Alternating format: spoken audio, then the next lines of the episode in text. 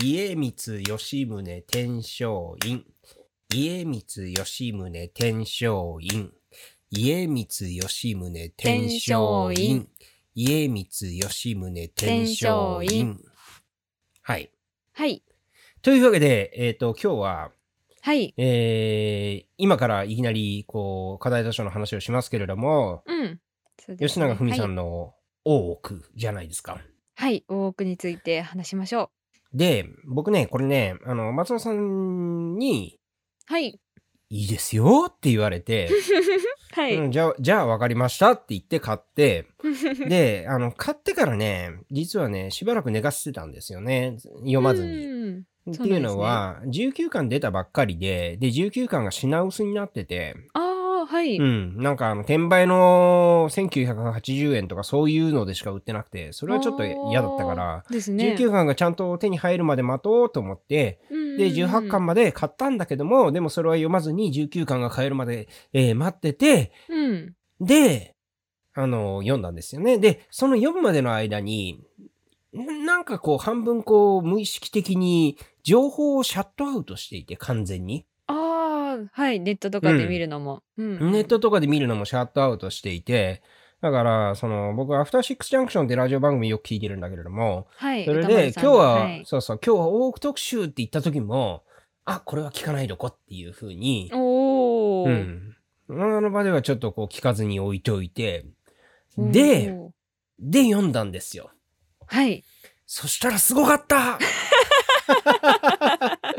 一気に読めました？結構情報量がぐわっときません？ぐわーっとあったけども、はいでも、本当に、なんかもうあの、自分の持っている、こう、固定観念であるとか、そういうものを、はい。ガンガンガンガン揺すぶられながら、でも、なんていうかな、こう、あの自分の知っている世界と、うんうん。えー響き合うところもありながらっていうのを、えー次々次々見せられてるうちにどんどんどんどん時代は進み、え、そこをそうやって話すんだっていうのを、めちゃくちゃもうやっている間に、あの、あの19巻の最終回がやってきて、もう、いやーもう最終話まで最高でしたからね。ね、優勝優は い、勝してる。優勝しました いやーもう傑作、傑作という言葉ではね、言い表せないほど、本当にもう最高の漫画ですからね。う。うんん。でさ、これってさ、その、結構ドラマとか、はい。ね、あのそうです映画化もされてますし映画化もされているわけじゃないですか。はい。でも僕、それに対しても全く、こう、なんていうの、心を開いてなくて、ああ、情報入ってなかったんですね。情報入ってなかったらら全く入ってなかったそうですか。ううんん。うんで、それで本当に何も知らずに、大奥っていうからには、えーまあまあ、江戸時代の話でしょうと。うん。うんうんうん。まあ、それはね、想像するからね。そうですねうんうんで、えっ、と、こう、大奥の、えー女同士のああ、まあ、多くと言えば。うんそう、愛憎劇みたいうんな、うんうん。もうあの、昼、昼メロ的なね、うんうん。まあ、うん多くはそうなりがちですよね。そういう話じゃろうと思って、うんうん。望んだら、なんかもうその、その、なんか、78倍ぐらいのこうスケールで襲いかかってこられて、あのね、フィルメール的要素がないわけでもないんだよね。まあ、その、そうですね。だんうん。男性女性のなんかその関係だったりとか、まあ、ありますけど、あるのよ。あるけど、でもそれ、かもね、それ、うんそれだけじゃない感が凄まじそこには収まらない。うん。い。ねえ。これをさ、吉永文先生は、16年連載していたの。そうですね。私、それこそ中学、高校生ぐらいの時に、そのドラマ化だったり映画化だったりの、あの、情報が入ってきてたので、うん本当にずっと長く書かれてきてますね。ねえ。そうですよ16年、この物語を紡ぎ続けて最後、あれだけ綺麗にまとめる。いやー、最高ですね。いや、うん。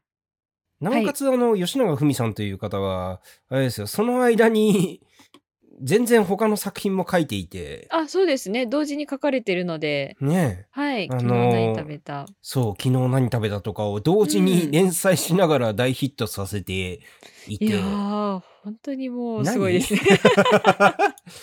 人ですか？っ ていう。いや、時々ね、本本当にこう、あの、漫画家さんって、あの、わけのわからないプロダクティビティの人っていうのがいますけれども、本当にそういう、なんか、うん吉永文っていうのはスタジオジブリみたいな、そういう概念なのかな。一人じゃなくてね、なんかこう、ああ、実は。うん実はいろんな人がやっているっていうふうに。いや、それぐらいの凄さがありますよね、本当に。ねえ。ねえ。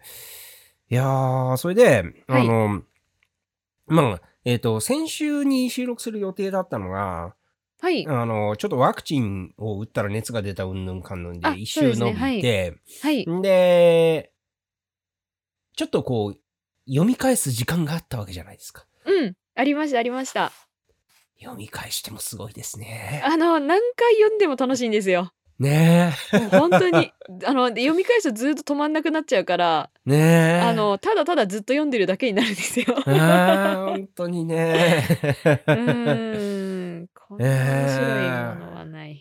もう読むたびに発見があったり、あう発見があったりするんだよね。そうですね。あのーあちゃんと幼少期はこう書かれてるんだなって話だったりとか、ねあ、うんそっか晩年はこうなってるんだとか、ねえ、うん関係性ここでとかは、はいうん、ここではこういう風なことがあったから、みたいなことが、うんあの、改めて読み返すと、こう、情報量多いからね。あの、そうですね1回目では読み切れてなかったところが見えてきたりとか、そういうのがあったりとかしてね。いやー、とんでもない、とんでもない作品でございますということで。はい。えっ、と、今、これは、このオープニングでは、大奥に関してネタバレレベル0でお話ししております。そうですね。はい。うんゼロで。まあ、本当に、本当に、こう、あの、周辺的な情報しか、作品の中身に関する情報は何も、えー言わずに話しております。ここまで聞いて、あちょっと読んでみようかなと思う人は読んでみるといいんじゃないかな。それはすごく楽しいよっていうことをまずは言っております。で、これから本編が始まったら、えーそこでまずネタバレレベル1ですね。うんあの、まあ、軽く大奥ってググったら出てくる程度の情報、そのストーリーの細かいところのキャラクターであるとか、えー、最後どうなるとかそういう話はせずに、えー、語ります。はい。で、その後はネタバレレベル2、もう、あの、フリーフォーオール完全に何でもあり。はい。全部喋っちゃう。はい。いいのよっていう話をしたいと思います。ね、ということで、えー、行ってみましょうか、今夜も。はい。読めば助かるのに。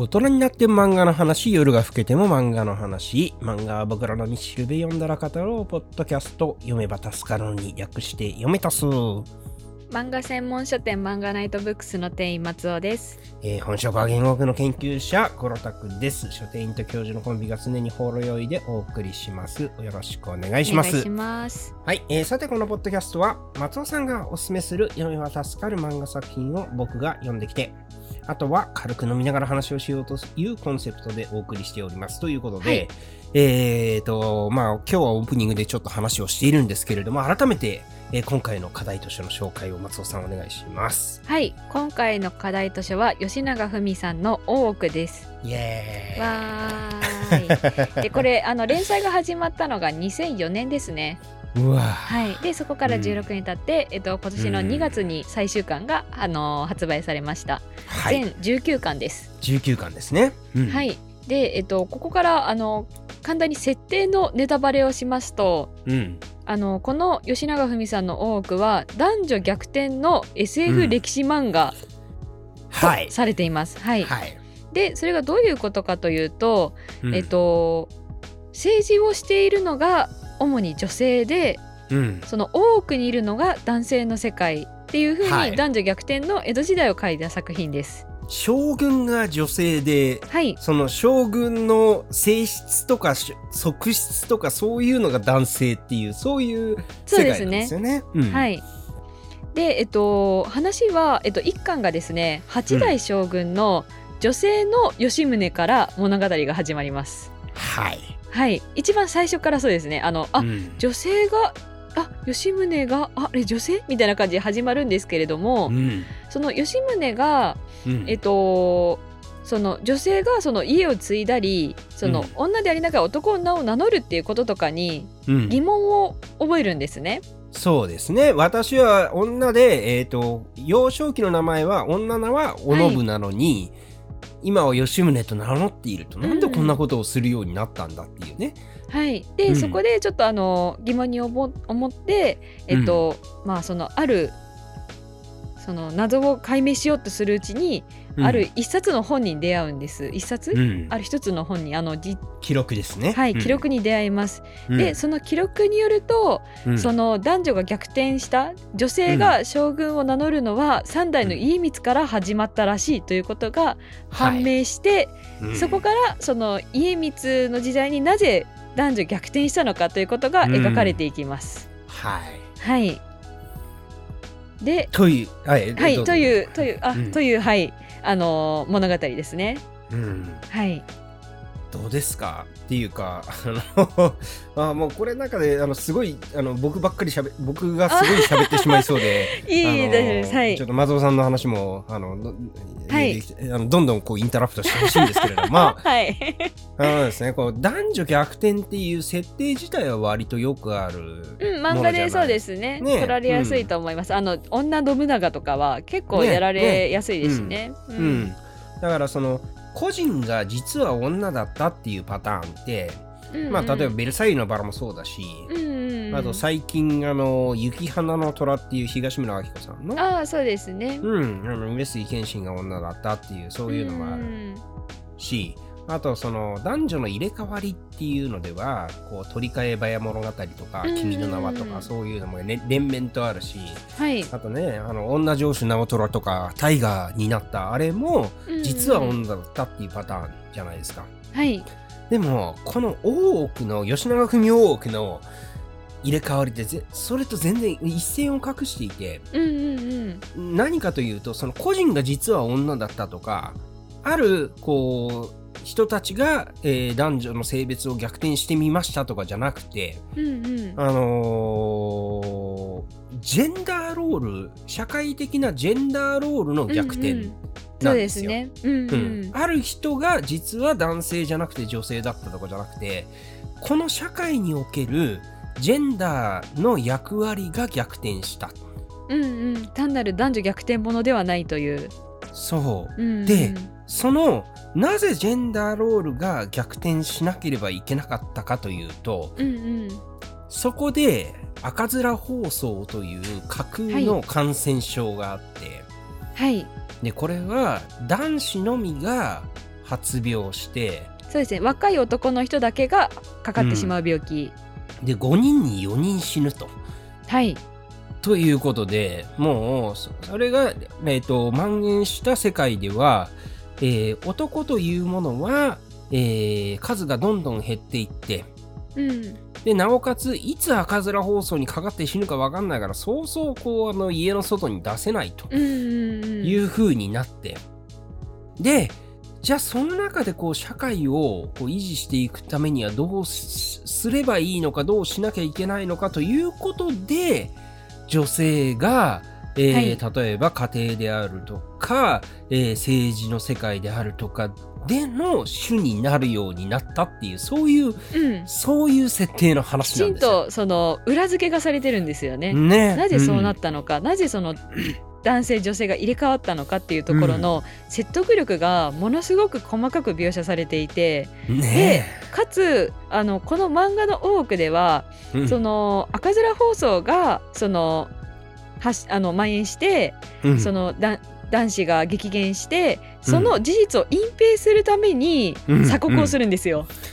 ねえそこもすごい説得力を持たせるなと思って。うんあのだからあ家光の時代に鎖国するんだっていうところとかも、すごいあなるほどねって歴史が好きな人も楽しめる漫画なんですよね。そうなんだよね。だから、例えばさ鎖国とかね、生類憐れみの例とかね、こういろんなその江戸時代の歴史に関する知識って私たちあるわけじゃないですか。はい。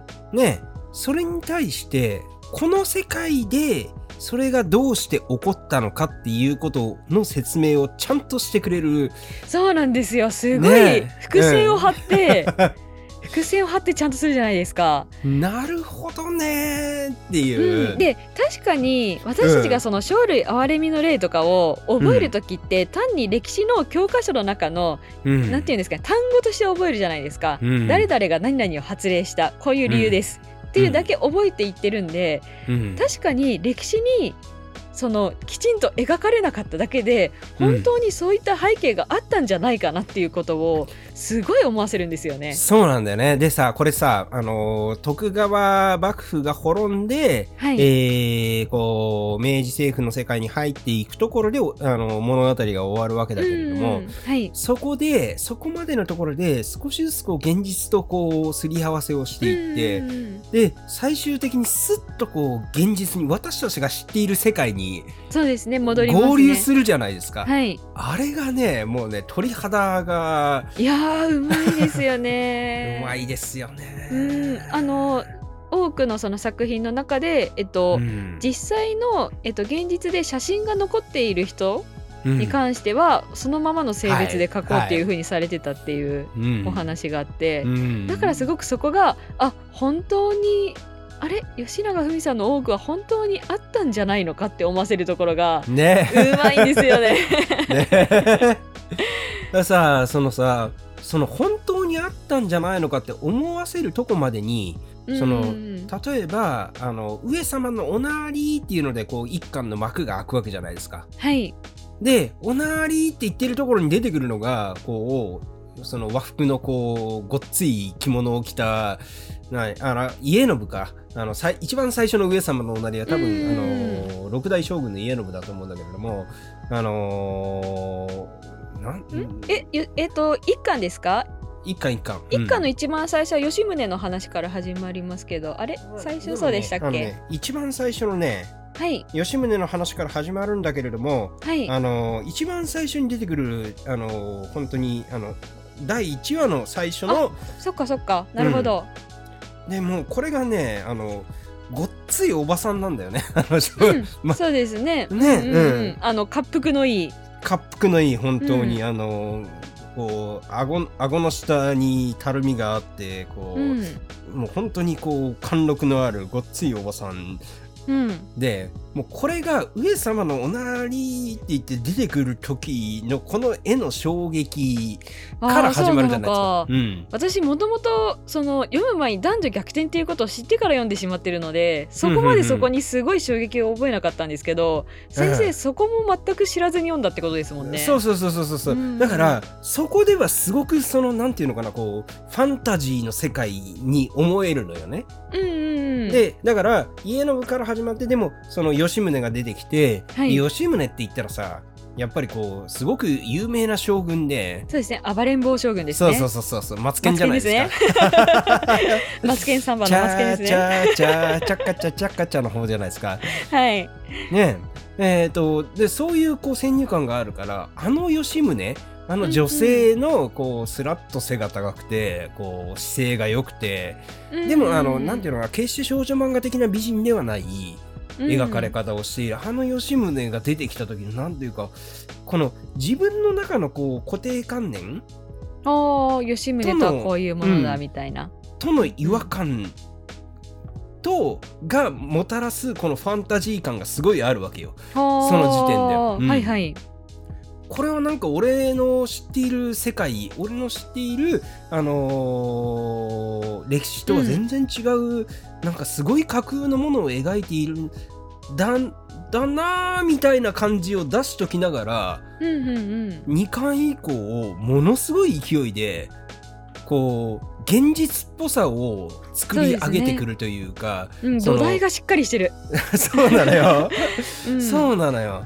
だから、その、あの女将軍っていうファンタジーと、うんうん。そのでもでもそれが本当にあったのかもしれないというふうに思わせる説得力うんうんうんうん。の作り方が、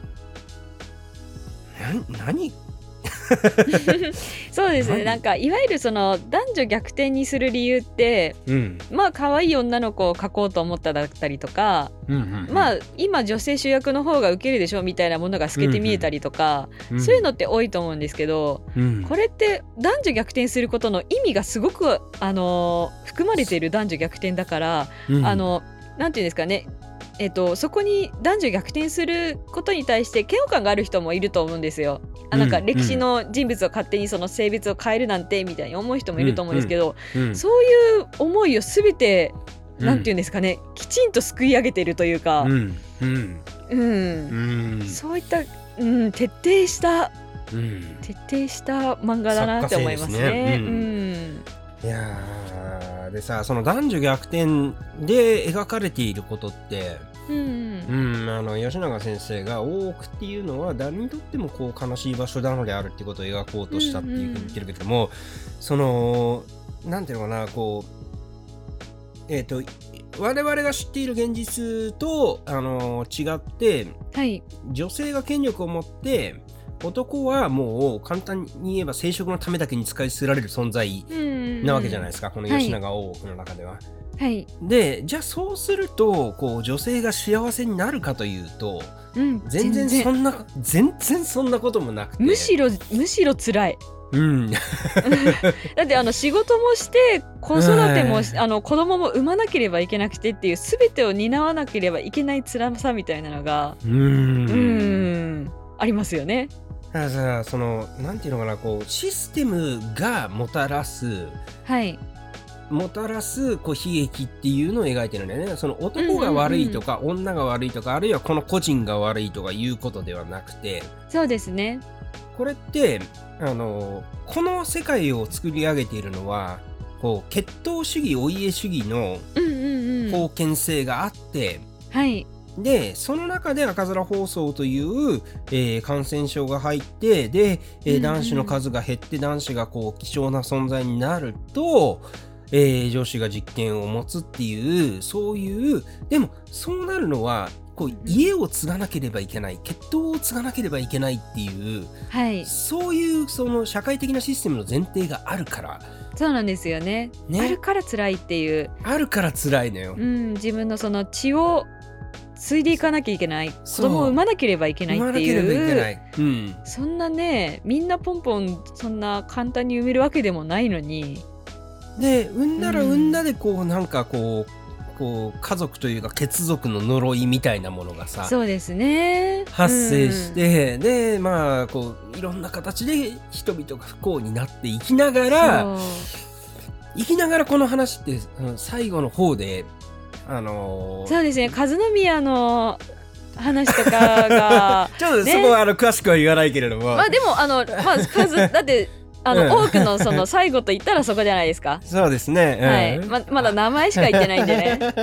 和宮の話とかが。あれはすごいのよ。あれはすごいのよ。あの本当にあ最後にそこに持ってってくれるんだこの漫画はっていう解決策というかゴールをね見せてくれて。見せてくれるのよその、うん。どうやったら私たちがこういう人人間を不幸にするシステムから自由になれるのかっていう、うんうんうん、そういうことをこう、あのーなこの厳しい時代を生き抜いた人たちが悩み抜いてこうたどり着いた結論として見せることでうん、うーんなんかねそれをこう感じさせてくれるっていうのが。そうですね。本当になんか理想のその時々そのなんていうんですかね。理想を語ってくれるキャラクターが登場するじゃないですか、はい。きちんと。あのはい。社会社会はこういったものでいいじゃないあのこういった風にあればいいじゃないかっていういう理想を語ってくれるキャラクターが時折、あの出てきてくれるんですよ。うん。でやっぱりそれをなんかなんていうんですかね。そのうんその素晴らその良さもあるあるんですよね。その身分とかその性別とかがうん。そういったものに縛られずにうん。その適材適所でうん。あの生きて働けて暮らせる社会っていいよねっていうのがすごい根底にずっとあって、うん。うん。それがね本当にもうまっすぐにねうん。伝えてくれる漫画だなって思います。それをさこう、はい。あの説教臭くこうであるべきだっていうふうに語るんじゃなくてうんうん。この世界を生きているあのキャラクター登場人物たちがはい。いろんな形で辛い思いをしながら、うんうんね、その中でこうこうあるべきではないのかっていう。そうですね迷いの末出していく結論なんですよね。うん。そうそうそう。でそれがこう代々いろんな迷い方をしながら、うんうんカルマがだんだんだんだんこうあの浄化されていくというか、うんうんうんうん それが描かれていて、ね、で最終的にそのたどり着きそうになった世界が一度失われはいたかと思った時にまだまだ。つながっているっていうので終わるわけですよ。そうですね。いや 本当に。でも途中途中そうですね。もう終わってしまうのかなって思ったら、その次の人がその思いを継いでいくっていうところがはい、熱く描かれているので、はい、うん、最高なんですよ。最高ですね。最高ですね。えっ、いとやあとはあれですね。あのネタバレなしのところで言うと、絵が綺麗で特にこの和服が、ーうん。着物が超綺麗じゃない？いやー本当に華やか。あの華やかな服とその、うん。えっと地味な質素なそう、うん。質素にししようと思って着ている服の差もすごいわかるし、ねおしゃれですよね。うんおしゃれ。おしゃれ超綺麗。うん別に、う別に僕は今まで着物とかに全然興味なかったけれどもいやこれで見てあー綺麗だなーっていうふうにそうなんですよね、うん。華やかさがすごいわかる。立ち姿とか、うんうんうん、あとそれからこうあの肘肘置きにこう肘を置いてちょっと斜めになっている、うんうんうん。うん、姿勢とかのねえ描き方超超綺麗なのよ本当に、うんそうなんですよね。で、うん一人一人のその洋服の選び方だったり、和服か選び方だったりとか、うんそういうのもすごく細かく書いてるじゃないですか。細かく描いてるね本で、当にねちゃんと史実に合ってる合ってるように、その細かく描いていて、うんあらしいなっていうのがわかる。うんなんかいいんですよね。あとはその男女逆転なのでその男装女装っていうのもすごく頻繁に描かれていて、もともと多分江戸時代ってそういう時代だったんだろうなと思うんですけどその男装女装については、うん。なんかそのえっと男の人が女装したうん綺麗さだったり女の人が男装したかっこよさっていうのがすごくわかるんですよね。わかるね。それぞれかっこいいんですよちゃんと。そうだうね、ん、あーはいはいはい。はい。もういろんな名シーンが今ちょっと頭の中に出てきてる今あんまりネタバレしないようにふわっと話しますけど。すごい名シーンありますねいくつもね。そうですね、そういったものがすごい、あの描かれてるのはやっぱ吉永文さんが描いてるからこそはいうんあの生まれる世界だなと思います。これうん。一人一人の描き分けもめちゃくちゃ大変だと思うんですよ。ね顔の描きそうですよ分けね。そうですよね。ううん。ん、でもちゃんとわかる。ねちゃんとわかる。うん。そこもすごいなと思います。うん。ねねえ本当ですよもまあえー、とというわけでここまでがこうなんていうのかな、あのあれですよ。えっ、と許される範囲のネタバレ。うあんまりネタバレしてない。あのあんまね読むうん。あんまりネタバレしてない、普通に普通にこう吉永文大奥でググったら出てくるぐらいのレベうルの、ん。ね。はい、まあここまで聞いてあのあれの方はあれなんですけれども、まあ、読んで読んで読んでみたいなと思う人はぜひ読むといいと思うんですけども特にあのーまあこっからはあのちょっとネタ本当のネタバレに入るんで、えーうんそこでこう言えないことをいいすごく言い方が難しいことを言うと はいあのまあ知らないでよ読んでほしいっていう思いがあるから今こうしてるってことですよね そうですね。はいうんそうなんですよ。まさにそうなんですよ。で、はいあのただそこであのーえっ、と僕と松尾さんのこう縁縁というかこう、うん、まあ所所属？え、うん。経歴？うん。経歴が重なるところがあったのがその津田塾大学っていう大学なわけですよ。はい。ね、で津田塾大学は、えー、と創設者が津田梅子っていう、まあはい。あの今度五千円札の座になろうともしている人ですけれども、はいはい。ね、あのということで、えー、とそのうちの大学の関係者はこれはもう課題図書。そうです必ね。須、ぜひ読んでほしい、うん、なぜなぜかということは言わない。言わない。えこあこれからいこれから言いますね。これから言うけども今は言わない、うん。うん、今は言わない。読んで、読んで分かって。っていう感じですね。はい、そうですね。まあ、はい。あの、うん、だ男女のね、その、女うん。女性の社会進出とかそういう話とかね、興味持ってる人は、ぜひ読むといいんじゃないでしょうか。いいんじゃないでしょうか。じゃあ、この後ネタバレしますか？ネタバレしましょはい。う。はい。はい。じというゃあ、ことで、ネタバレトーク、どうしましょう？何から話しましょうか？何から話しましょうか？先生、一番、なんていうか、おおってなったのって一番最初のところからなんですか？この漫画すごいぞってなったところってどこなのかなと。話は、すそれはね、すごいぞが長いのよ、まず。だから、その一番最初の家ラブの上様のおなはりのところで、おわーと思って、なるほど、なるほど。で、その、えっ、と、なんだろうな、こう、そこで、えっ、と、吉宗が出てきて、はい、うんうん。で、その吉宗が、なんだろうな、こう、すごい改革者として出てくるわけじゃないですか。そうですね。あのリストラ、あえっ、と、うんまあその多くをリストラ、ううんん、リストラしたりとか、うんこう、あの、吸収、人を不幸にする吸収を、こう、あのーどんどんどんどん廃止していくみたいな。うんうんうんそうで、ね。そんな吉宗は、こう、多くのしきたりに、えー乗っ取らずに、江戸城の中をこううろつきながら、その辺をこうお掃除している男とかをいきなり捕まえて暗がりに、あのー連れ込んでいたしてしまったりとか、はいはいそういうことをするわけですよ。はいね、自由な吉宗。うんで。そそのその感じをそれを女性で描かれた時におっあおって思う自分がいてあーそうなんですね。ほううんほうほう。おおおおって思う自分がいてでそこになんかそのすごくこう自分の先入観というか偏見というかうんうんうん。ジェンダーに、関するね。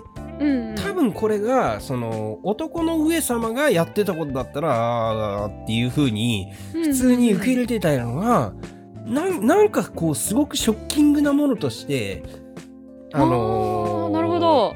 女性になることによって。女性になることによって、ショッキングなものに見えてしまった自分っていうものを見てではあでなんかああおななんか見せられちゃったっていうふうに思ったわけ。自分がなんか透けてしまったような感じもしますもんねそこで。ねはあはあはそれでさ、あはい。あのさなんでえっ、と吉宗が、あのーご輸出のところに行って、うんうん。没実録と出会うところではい。であの春日の局はどんな男性だったんですか、っていうふうに吉宗が聞いたらうん。春日の局さんは女性にございますっていうふうに答えて、うん。で吉宗がそこでこう冷や汗を流すっていうコマがあるんだよね、うん、一巻の最後ですね。うん。もうこのねねじれ方が凄まじくてつまりさ、うん。あの我々は春日の局は女性だとしか思っていないわけじゃないですか。そうですね。うんうん、ねそれがこう実は女性だったっていうふうに言われてそこで、そこで衝撃を受ける人がいる世界が、うんえええ？っていうなんかなんか相当遠いところに、ね。うん、うん、あの連れてこられたぞっていうふうにうんうんうん。思ってでそれで一巻が終わるわけじゃないですか。そうですよ。で一巻が終わって二巻を手に取ってみると家光編が始まるわけですよ。はい、家光編はね、悲しいんですよ。も好きだな俺。う、家光編はね、だんだんとね、変わってく家光たちがね、ねえもう可愛いんですよ。ねえ本当にいいんだよね。あ、この二人だからこそ、ねえあのゴールになってしまったっていう、なんか、悲悲しみもあるじゃないですか。あるね家光編は本当に。だから家光、えー、と三代将軍ですよね、はいというのはえっ、と、まだ我々の知ってる史実とつながっていて、というのは、男の将軍として家光がいたっていうところから始まってるんだよね。そうですね。はい。ね、でも、その将軍が、えっ、と、赤面放送で死んじゃったから。うん。で、じゃあそこで、どうしようかっていう時に、春日の局が一計を案じたのが、身代わりに、えっ、と、家光が、えー、町人をレイプして産ませた子供うのん。姫を身代わりに立たせて、うん、で、その子に、えー男子を産ませて、えっ、と、世継ぎにすればよいという、うんうん、血を絶やしてはいけないという血を絶やしてはいけない。うんね。ううん。ん。えーここで、えっ、と、徳川将軍家がそんな風にごたごたしてるっていうことになったら、えーせっかく訪れた、こう、あの、戦国が、あのそうですね。過ぎた太平の世が、うんうん。えっ、と、失われてしまうからっていうことで、その、一つは、この国、社会というものの安定を祈った。もう一つは自分が出来合いした家光の血統を守ろうとしたっていう、そういう春日の局の、あの、計略で、はいあのーなんていうのかな、えっ、と、女子の家光が家光になるわけですよね。そうですねあの表には出ない存在として、うん家光が、えー、とじょ女性家光が誕生したっていうことですね。そうですね。はいでもこの時点ではまだ、あの、将軍に、あの、表立って女の将軍になったわけではないんだよね。うん、そうですねあの、うん本当に一部の人しか知らない状態だし、うん。将軍は男がするものっていう中で。家光は世の中に存在しない女性として子供を産まなければいけないっていうそうそうそうそう。本当にあの。その場しのぎの子供を産むためだけの、うん家光の子供として、えーうん子供を作るためだけの存在として、そこの場に当てはめられた一人の姫うんなわけですよ。うん、本当にもう家光のその女性家光の不遇というかそのうん。いや辛さがだんだん分かってくるじゃないですか。うん、最初はちょっとなんか高慢な、ねね女の子みたいな感じで来て、うん、なんだこの子はみたいに思うけれども、いやうん確かにこの子の境遇考えたらそこまで歪むのもしょうがないしうん、でだんだんその納得してしまう説得させられるところねがすごいですよね。うんでさその春日の局があのー家光にその、うん女家光に子供を産ませるために京都から連れてきてあてがったのが、うんあのーおまんの方有子はいなわけですよ。はい。もともとはお坊さんでね、で、うんはい。で無理やり春日の局に減属させられて、はい。えーこう家光のこう性質になるっていううん。いやそうそういう関係にあるんだけれどもあのさこう家光がねこう女家光が男装している状態でこう、はいい、ろんなこう鬱憤が溜まってこう進化の、あのー男性たちに女装をさせてうん。ねこう自分の目の前で女装をさせて踊らせて、そ踊れを見て笑って楽しんでみようかっていう、っていうバカにしようっていう。ねはい。そでそこで有子がものすごくこう綺麗な女装をして入ってきてうん。ででそこでそのこう家光を抱きしめるわけじゃないですか。そうですね。その、あ、うんこの人はなんてかわいそうな人なんだっていう風うなん思いとか、まあいろいろと。うんはい。なんだからそのこう本当に政治の道具として、うん、うん。あのー利用されようとしたとにかく子供を作る血統を作るな絶やさないための子供を作るための道具として利用されたようとした一組の男女なわけですよね。うんうんその有子とも、そねその女家家光もそうなんだけれども、それが出会って恋に落ちてで幸せになるかと思ったらうん。子供が生まれない。きないうんっていう、もうでですそうすると、もうダメなんですよね。ねーっていう。子供を産まなければいけないからっていうことで、ううん。うん。そこがね即切ないですよね。切ない。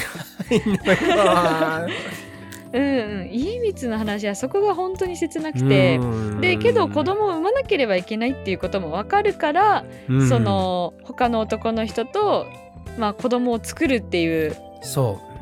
流れになるんですよね。だから家光はその有事に救われる過程で、うん、そのなんか将軍としての自覚を得てうんうん。であの女将軍として、あのーちゃんと,、えー、と宣言するわけですよね。そうなるということをね、進化にね。はい。でそこでこう初めてこう女将軍というシステムができる。うんわけですけれども、あのーそこがねこう悲しいところでつまりうん。なんていうのかなこう自分の魂を救ってくれる人と巡り会えたのにもかかわらずうん。そこで自分が、あのー果たさねばいけない果たさな果たさなければいけない社会的役割を果たそうとしたら、その人と一緒にいられなくなるっていう。そうですね、うん。うんそこの決意というか、うん。うん、選んだ道というかそこの切なさよ、うん、でさ一巻のさはい。一巻の話ってはい一巻の話。あのーすごい大雑把に言うと吉宗がうん。ご内証の方をうん。死罪にするっていうのをうん。なかったことにするっていう話じゃないですか。はい。ね。そうですねだからあの将軍と初めてこうあの一夜を共にするはい。男は死ななければいけないっていうう、ん。なぜかというと。誰だうんうんかというとこの将軍の体に傷をつけるからっうん。うんていう、そういうしきたりが大奥にはあって、うん、でその吉宗自身はそのしきたりをなんかバカバカしいものだっていうふうにも考えていて、うん。あのだからこそその、えっと選んだ男性をその、うん死んだっていうことにして逃すんですよね。そうそうそうそうそうそうやってさこうその吉宗がバカバカしい、うんえー、とご内証の方イコール死罪っていうしきたりをうん廃止したっていうこといい話っていう風にやっといてうんで次の家光編でうん、どうしてご内証の方が死罪にならなければならないのかっていう話をするわけじゃないですか。そうですね。あれを見せられるといやー そうかいやそうだよそうね。かーってなるよね。うんなんかね家光を責める気にはなんないんですよね。あのね家庭を見てると。うーんうん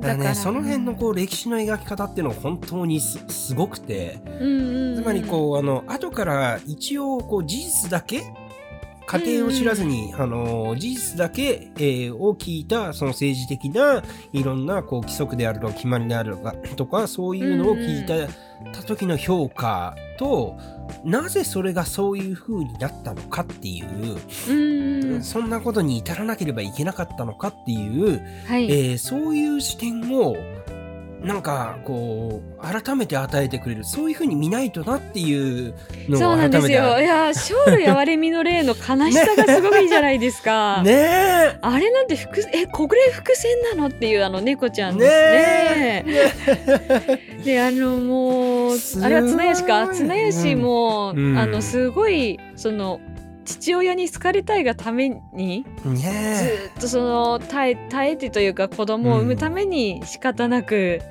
なんかもう表面上は笑顔でいて。えううん。んっていうもう政治のことにはでも口を出さないでほしいっていうふうにも言われていてただ子供を産めばいい、産めばいいっていうふうに言われていて、うん。でも生まれない。っていうのがずっと続いている。でそこで勝利あゆみの霊がなんで出たのかみたいなところがうん。もうすごい切ない。うねん。えねえもう綱吉の切なさ綱吉はね 綱その最後綱吉編のねうん。綱吉の最後も私すごい好きなんですけど、うんうんうんうんうん。あれはねえなんでなんて言えばいいんでしょう。だ誰も悪く悪くないのかな。うん。綱吉はそのまあそのなんていうか嫌われてるじゃないですか。そのそうですね下えっ、と、ま町のもの？なんて言うんだろうな、民衆に嫌われてるじゃないですか、うん。なんなんかあんなふふざけたそうん。の将来の例を出すし、うん。その全然自分たちの生活は良くならないしうん。っていうそのなんて言うんですかねバッシングのちょうどいい的うん。でになってしまってで綱吉自身も自分はもう早く死にたいし、うん。もう早くややめたいし早く死にたいしみたいに思っている。うん。けれどもうん。綱吉なんか最後にけど綱吉はやっぱり周りの人からうん。なんかすごい好かれてしまっていたんだなっていうのが分かってくるるじゃないですか。うん。そうですね。うん。はい。そこもすごい切ないなっていうふうに思ってました。うん。でさこうあの綱吉と父とのこうん。う確執はい。がこれがさ男女逆転のこう強みを生かしたというか、ああそうですね。うん。うん。要するに父親継承医が綱吉にうん。とにかくこう世継ぎを踏ませようというふうに、うんうん。うんそればっかりを言い続けるわけじゃないですか。うんうん。でもそれでこうあのこうおかわいそうな父へお若い頃から大奥に閉じ込められ女の体のことは何も知らずにハハハハハっていう。そうですね。もう生理が来てないっていうことすらうん。何も気づいていないのかみたいな。これもなんかものすごい切れ味の。うーんもう静かに静かになんかうん壊れていってしまったような。うん。うん。ね。うん感じがしてそう最後吉安だ。吉安が、そうだよね。ううん、ず柳っと側近としてね、あのいたじゃないですか、うん。でもその最後にその吉安自身はその綱吉がすごい好き。うん。でもういっそ自分で殺そうと思ったんでしょうね。うん。あの髪を濡れた髪を顔にかけて、うん。あの自分で殺あの殺してしまうといううん。ところが描かれててう、ん。なんて切ないんだと思ってねねえ本当ですよ。もうここはすごいですよね、でその後に家信ですね。え家信。が来てえっ、と家信が真鍋、うん。真鍋昭房が来て、うんうんうん。真鍋昭房もあのガチのレズビアンなんですよね。あそうですね。うんあの、家真鍋信に。そうあの家信のことが大好きで。うん。だからあの真鍋昭房一巻でいきなり吉宗にクビにされるっていう出方をしていて、ああそっか。うん。はい。そうなのよ「下がりゃ!」って言われてこういきなりクビにされるっていう。あだからそこつながってんだよね。ーなるほどなるほど、うん。本当だ。うん。でえーと、なんだ、なんだ、家の部があって、えーと、吉宗。その後吉宗がいてうん。でその吉宗の後の三,、うん。三姉妹、はいはいはいはいはい。うん家重うん家重ですよ、家重ね。家重どうですか、う んなんかその、こう、やっぱり血統というものの難しさだよね。こう、その偉大なうん、母親を母親を持ってしまったがゆえに、うんしかし、あのーなんていうのかな、こう、えっ、と、立場としてはそれに、こう、うんそれを継がなければいけないという立場うんにあったことの、こう、悲しさ。そうですねねうん無能な将軍ってされてうん。うん。いるけれどもうん。実際はこういったことなんじゃないかっていうのが家重はすごい書かれていてう、ん。うん、でその美人として全く描かれないじゃないですか。そうですね。う。うんん、でもななんですかねこのうんこの描き方はうんなんかやっぱ憎めないんですよね。そねの悪いところもある、あのなんていうんですよ将軍に立つにしては、あの大丈夫かってうん。言いたくなるところもあるしね。ううん。そんなそんなねあの、うん、大丈夫かなってなるけれども一人の人間として見ればうん。まあまあ仕方ないよねそういうしその境遇に立っていたら、うんそうなってしまっても仕方ないよねって思わせてくれるんですよね。うん。うんその酒に溺れて男におあの遊んで なんか本当にただただ、なんか無能な将軍として描かれてしまってますけど、うん。なんかけど家重の立場だったらなけど、ううんん、仕方ないところもあるんだろうなっていうのを、う。うんん、書いてるなって思いますね。うんですね。はい。で、その後に、こう、赤面放送が、えー克服されうんうん。るのと、えっ、と、徳川春貞っていう、こう、サイコパス。私春貞好きなんですよ。っていうとなんか あなんか微妙な反応されることが多いんですけど。やいやいや、うん。これはすごいキャラクターですよ。春貞はもう完全にそれまでその、うん。なんか物語の中で、うんいわゆる悪役うんとされてきた人も、なんか実はその血を残すためだったりとかそれこそ平和な世を作るためだったとか、うんなんかそう志があったんだよね。志があったりとかうんあとはそのこういった思いがあってその、まあ、だから仕方ないけれどもあいつは切るとかうんうん。自分のその身内だけは何とかして生き残らせるみたいな思いがあったんですけど、うん。春貞は全くそれがないうん。やべえやつとして出てくるんですよね。ね。本当にやばいキャラクターとして出てきて、こんな、うん、完璧な悪役いるかっていうぐらいすごかったね。すごいですね。その顔の描かれ方も、うんなんか光が全くないじゃないですか目に。ね こんな怖いキャラいるっていう。うんでさその原貞が息子のね家成にねはい。「男が!」って。こう怒鳴りつけるシーンがあるじ家ゃないです成が何か政治のことに口だ口を出そうというか、うん。提案しようと思ったらそこにもうガツンと言うんですよね。でさそれもやっぱりこのこの世界の中で、うんうんえーこそこう描けるこうことで、うんというのはまあその女のくせにみたいなことって今はこういろいろ言われてるけれどもそうですね。ねあのそういうことを言う人はいるけれどもこうわきまえるわきまえないとかね、うんあのそういうのを言う人はいまだにいろいろいるけれども、うん。ででもそういうその社会的なジェンダーロールが逆転した世界ではうん。あのそういう価値観の持ち主は一体どういうことを言うのかっていう。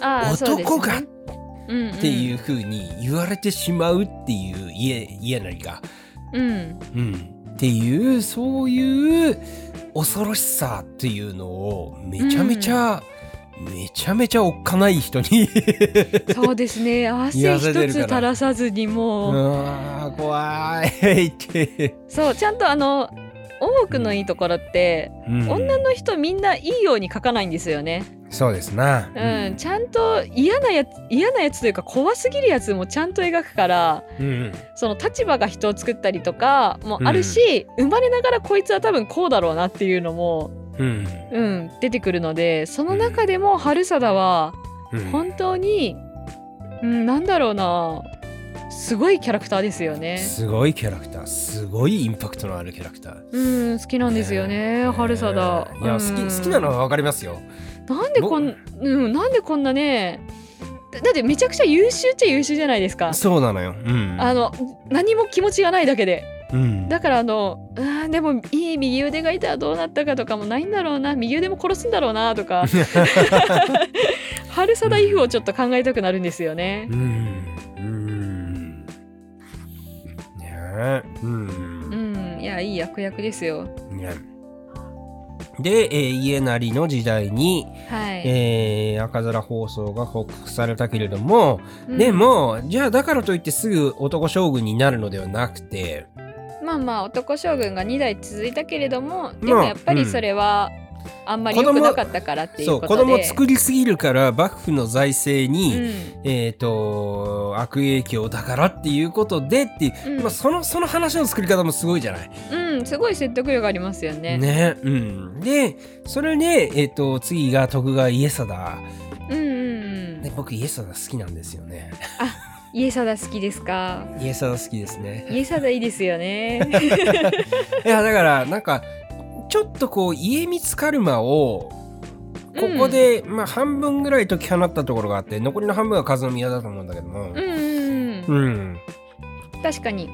だからこう家族に呪われていてでそれがこうあのーまあおお真ん中方の生まれ変わりと呼ばれた、うんうん、えっ、と種安様と出会って、でえっ、とこうなんていうのかなこうなんかい幸せなこう愛情を見出していくっていう、でそこでさこうなんていうのかなこうあのー身分であるとか男女であるとかそういうことではない、うんうん、えー政治のあり方っていうものをちょっとこうあのーね。見通し始めるんだよねここでイエスだからね。うんうんその関係なく登用すればあの、うんいいっていうところとか。うんうん。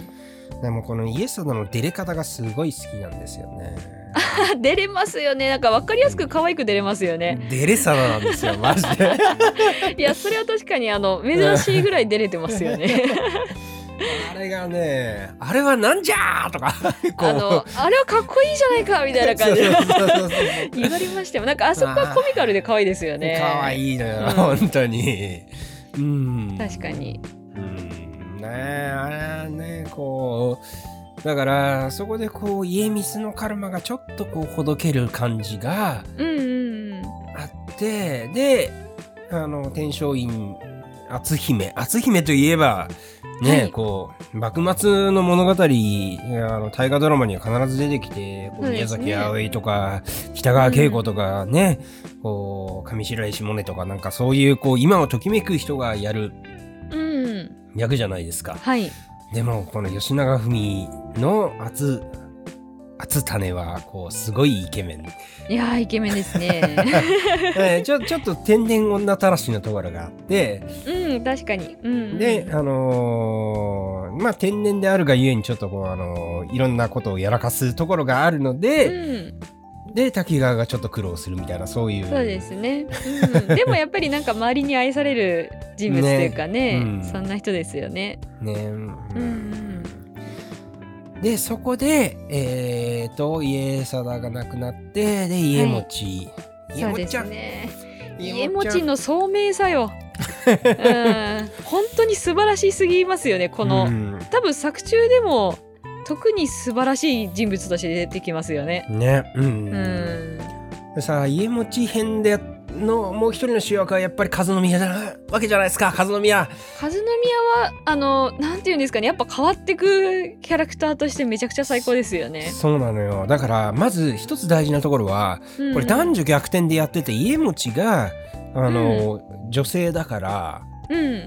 和宮っていう人物もは当然逆転して男性であるはずうんだったんだけれども、でも女性として登場するのよね。はいそこがまた面白いですよね。マジかっていう女性女性になってしまうという。女性女性になってしまってうん、でそこでそれはこう、えー、と母に愛されたかった千佳子さんが、うんえー仕組んだ、えー計略で、うんでもそうやって、えー、と江戸にやってきてで、えー、と家持ちとの間になんだろうね。こう本当にこう夫婦でもないし恋愛でもない何かこう絆が生まれるんですよね。そうですね。新しうん。いそれこそ家族の形が生まれるんですようね。ーん。そうなのよ、うんこう養子も迎えたりとかして。うん。そうで養子を取るっていう選択肢が本当に素晴らしいなと思って。うん。で、うん。いあのー和宮がどんどん成長していって。うんで、えー、と最終的に家持ちが亡くなった後のこう江戸無血会場のところでああ西郷隆盛と対峙する。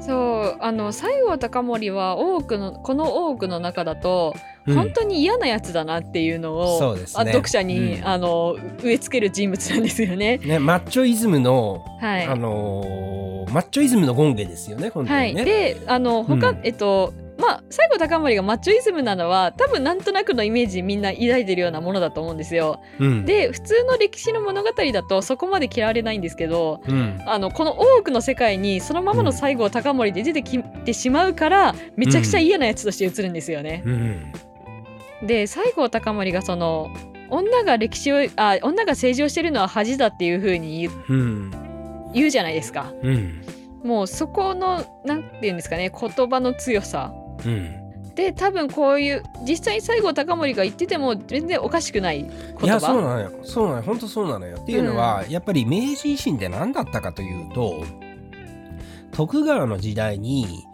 あの戸様大名として日本の兵士に追いやられていた薩摩長州の、うんうん。えー連中が要するに政治の実権をうん。あの徳川幕府から奪い取った、そう自分たちが握りたいっていう、うん、奪い取った話ででその時にあの奪い取るだけではなくてなんかいろんな物語を作ったんだよね。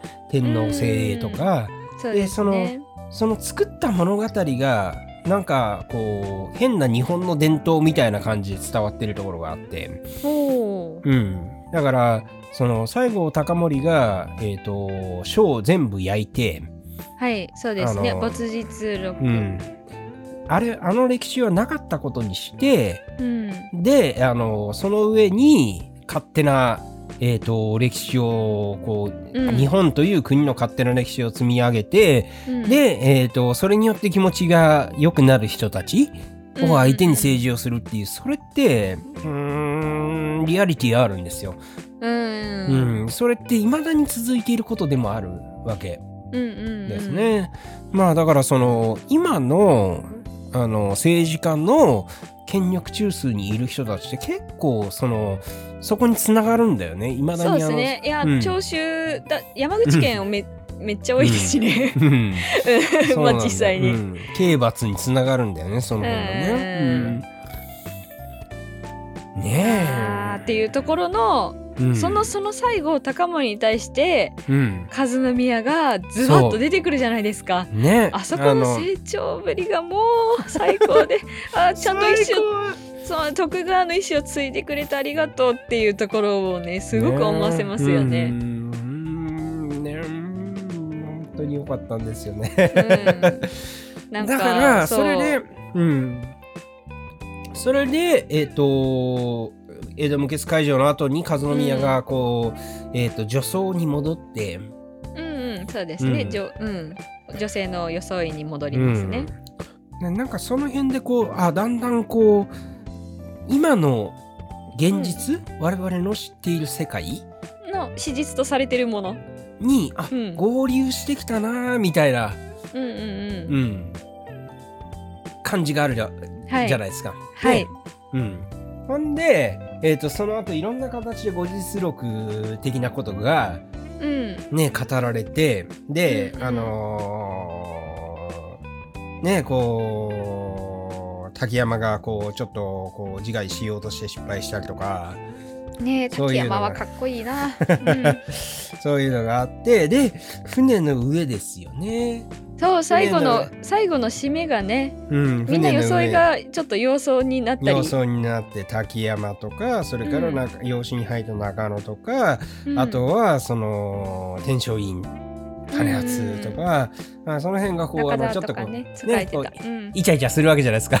うんなんかわちゃわちゃね可愛くね。可愛くするわけじゃないですか。うんうんでページをめくるとなんかあのそれにほらご覧なさいあの娘たちを彼女らは日本初の外国への女子留学生の一団ですっていう風にそうそれが出てきた時に おおってなりますよねまず。そうそうそうそうぐるんぐるんぐるんぐるんぐるんってあーってそううんあのこう我々はあの津田塾大学というところと関わりがあるので、はいあのもうまあそういう話をねちょっとねあの多分受け取りやすいですよね 津田梅子関連はう受け取りやすいんですよ。そう、うん聞きながら育っているのでうん聞きながら育っているのでこう受容体ができているわけですよ。はいそうです。だからこう船の上に留日本初の外国への女子留学生の一覧ですって4人出てきた時点で、うんあれ？って思うわけですね。うんうんでそしたらこう、えー帽子が飛んでそれを届けにくれた、えー小さな女の子が出てきてうんでお梅さんはまだ6歳なのに外国に出されるなんておかわいそうみたいな話が出てでも梅はかわいそうではありませんみたいな。梅子 そう津田梅子がここで登場するんですよねアメリカに渡ってる船で。うんこれはびっくりですよ。本当うんであそこでそこでですようん、そこで実はね、と。だから、えーでも梅は女でございます。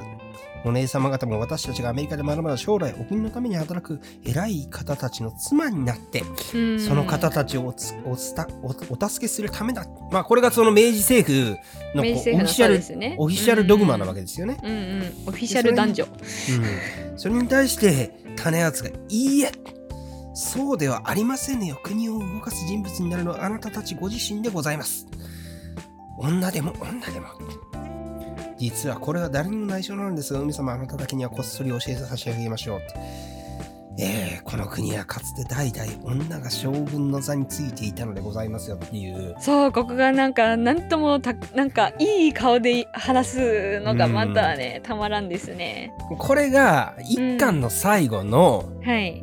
あのーお遊筆のセリフとこうこうしてるんですよね。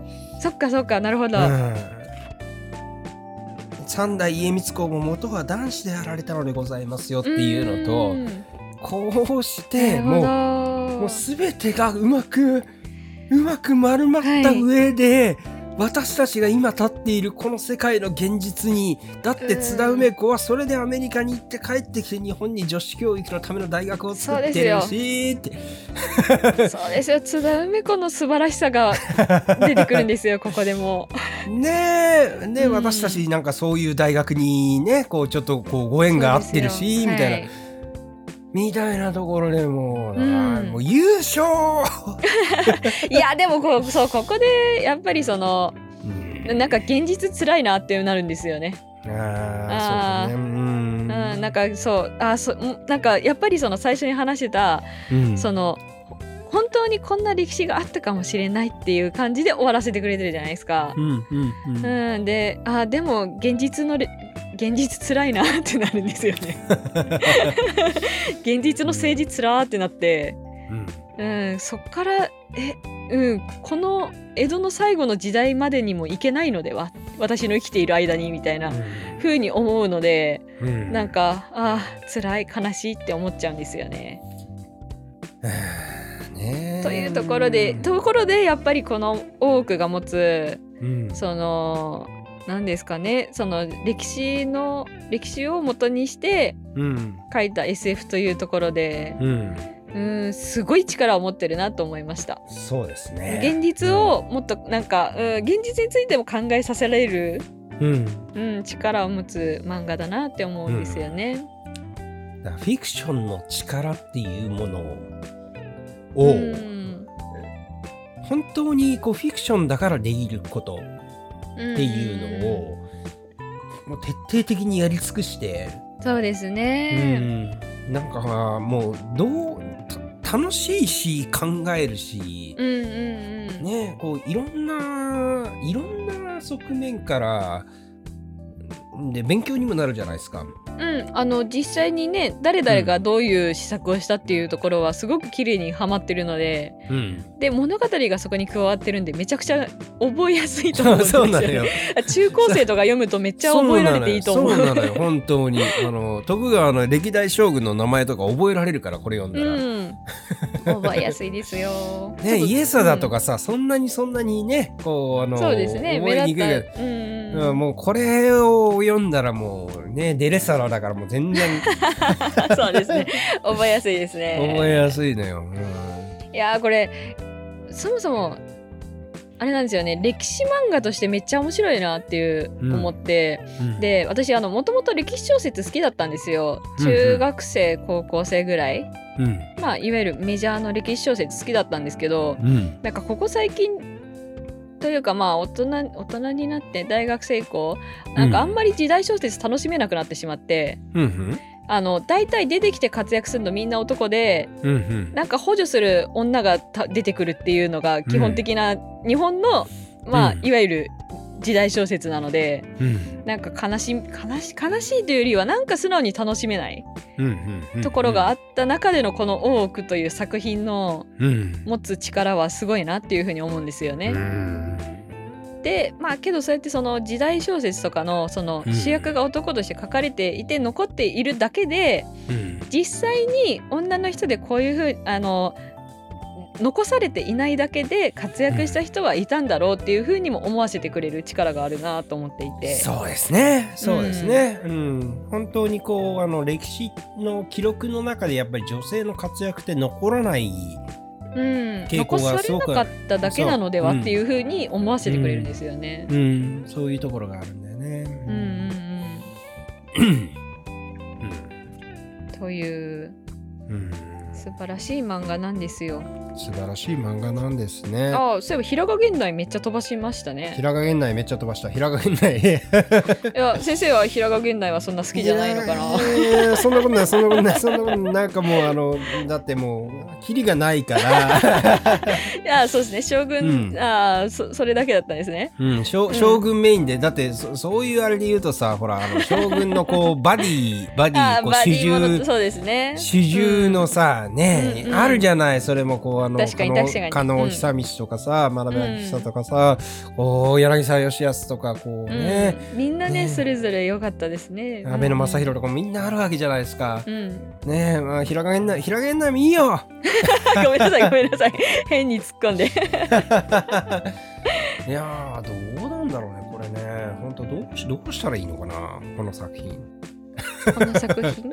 いやうん、もあの、これ、なんだろう男女逆転っていう言葉だけだと、でうんなんか読んでない人も多分いるんだろうなっていう気はしていて、うこんな重厚な歴史漫画あるっていうぐらいすごい、うんあのテーマとして骨が太い作品だと思うんですよね。おっしゃる通り。うん、うんだからもう本当にすごい。うんスケールがでかい。全然チャラつかない。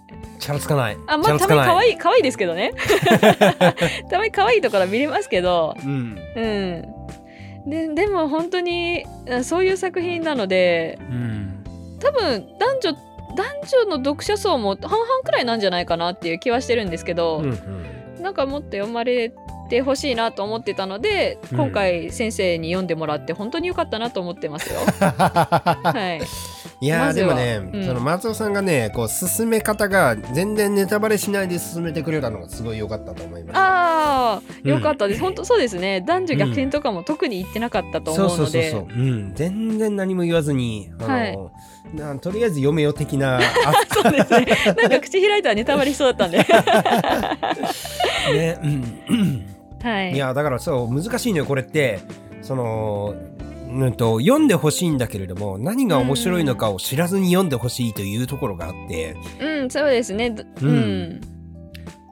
あーだからその人に勧めるのがなかなか大変な作品ではあるでもんですよ。ドラマ化とか映画化されてるんでそこで知ってる人多いんじゃないかなって思ってたんで。まあそうかもしそうでもなれないいねのかな。うん。世代によるのかな。どうどうなんだろう。いや僕はだから知らなかったんだよね。全然。然全く知らなかったね本当にうん、うん、10 15年前ぐらいですかね。うん。いやだから本当にそのドラマ化とか映画化とかもガンガンされてたんだけども。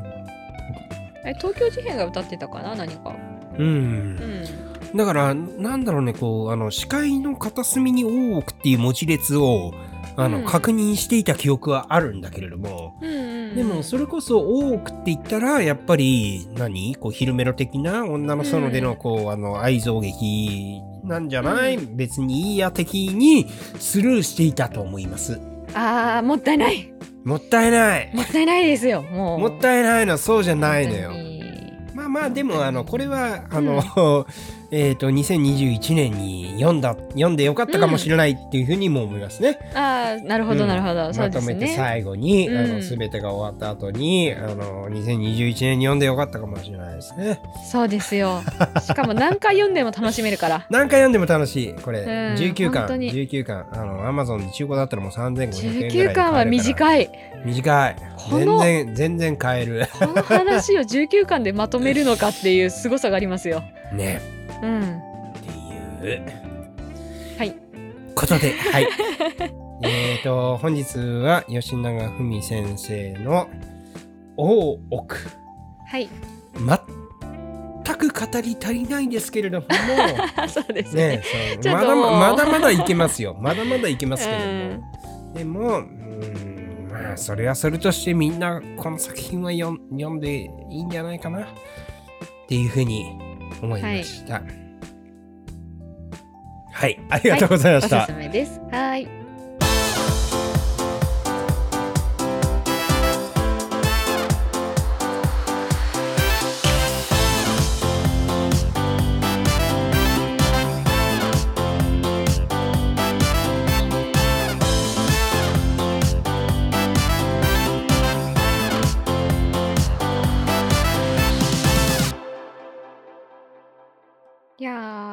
先生がまんまとハマってくれてとても嬉しいですよ。もう、そらハマりますよ、こんなもん。ここまでもう熱を。こんなもん、こんなもん、それはね、あなたね、あこれはいけませんよ。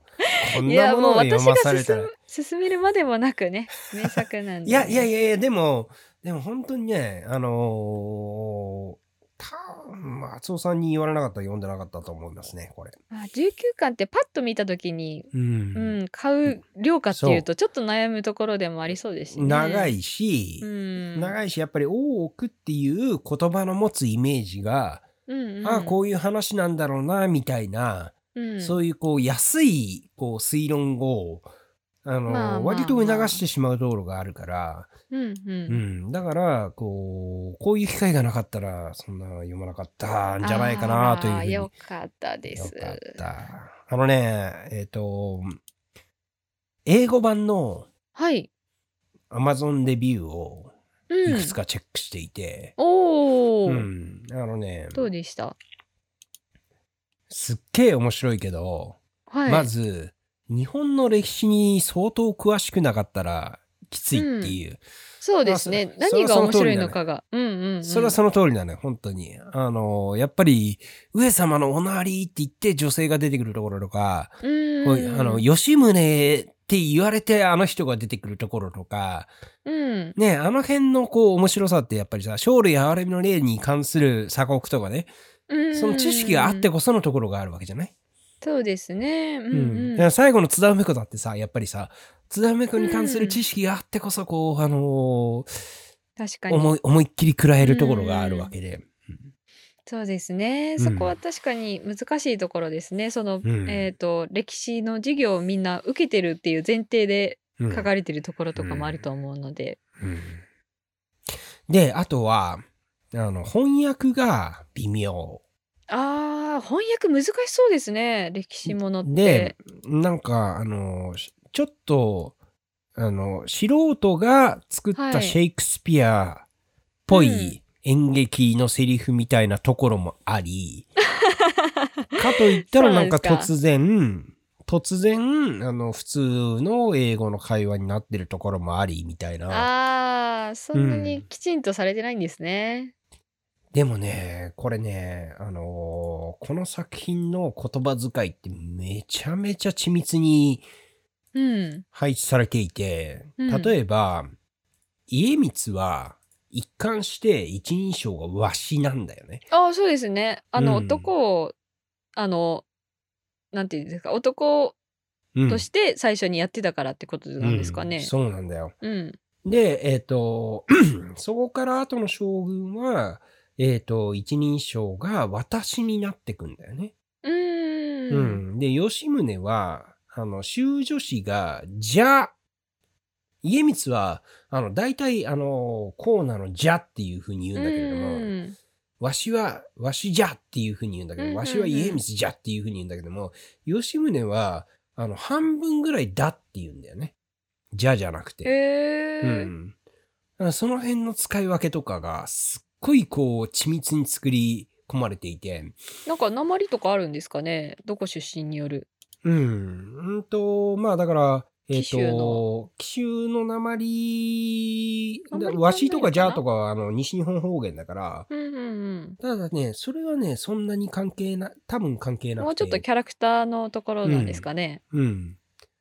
だから、えっ、と、綱吉とか、あとは、イエスダとかもわしとかじゃとか言うんだよね。うん。うん。